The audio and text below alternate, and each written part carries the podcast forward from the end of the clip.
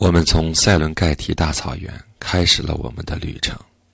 那时，我们正在被一只剑齿虎穷追不舍。现在，当你翻到这本书的最后几页时，我们的旅程即将结束。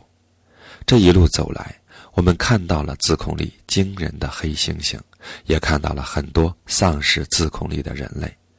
我们走访了很多实验室，看到了节食者。如何拒绝巧克力蛋糕？饱受焦虑折磨的人如何面对恐惧？我们看到了神经科学家发现奖励的承诺，也看到了神经营销学家是如何从中获利的。我们看到了各种各样的干预方法，用骄傲、原谅、锻炼、冥想、同伴压力、金钱、睡眠，甚至是上帝，来激励人们。改变自己的行为方法。我们看到了很多心理学家，他们以意志力科学的名义电击小白鼠、折磨烟民，还有棉花糖诱惑四岁的小孩。我希望这个旅程不仅仅是走马观花的一瞥，不仅仅让你惊叹于神奇的科学研究，实际上每一项研究都能告诉我们很多东西。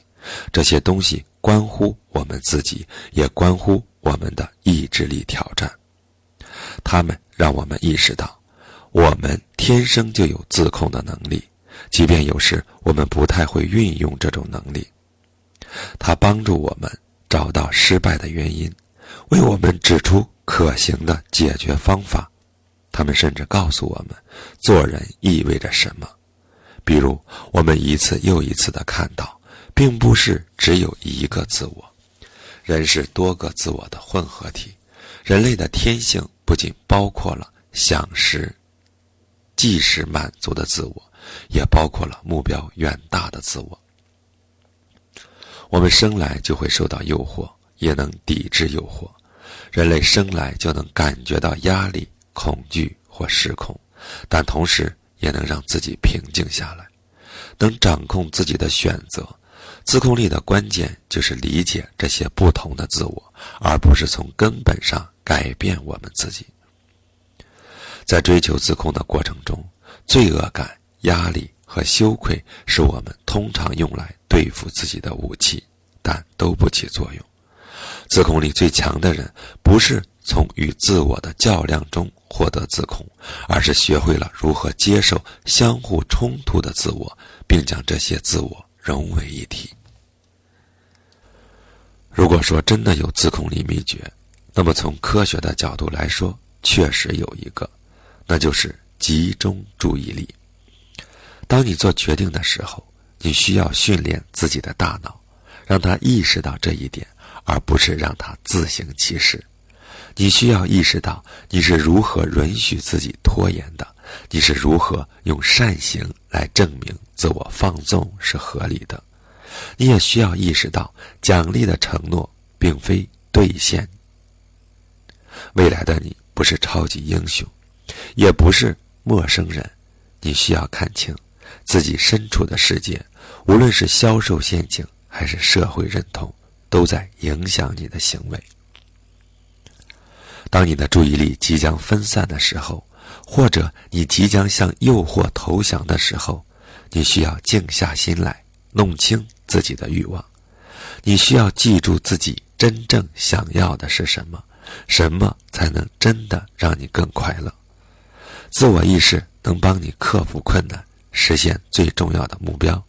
这就是我能想到的对意志力最恰当的定义。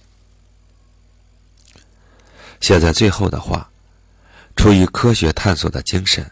每回意志力科学课程结束的时候，我都会问学生们，在他们观察到的事情和尝试过的实验里，什么给他们留下了最深刻的印象。最近，我的一位科学家朋友建议我，谈及科学的书最适合的结语莫过于得出你自己的结论。所以，即便我很想写一段最后的总结，我还是要训练一下我不要的力量。我只向大家提出以下几个问题：你对意志力和自控力的想法是否有所改变？你认为哪个意志力实验对你最有帮助？你看到哪一页的时候最吃惊？你从这本书里学到了什么？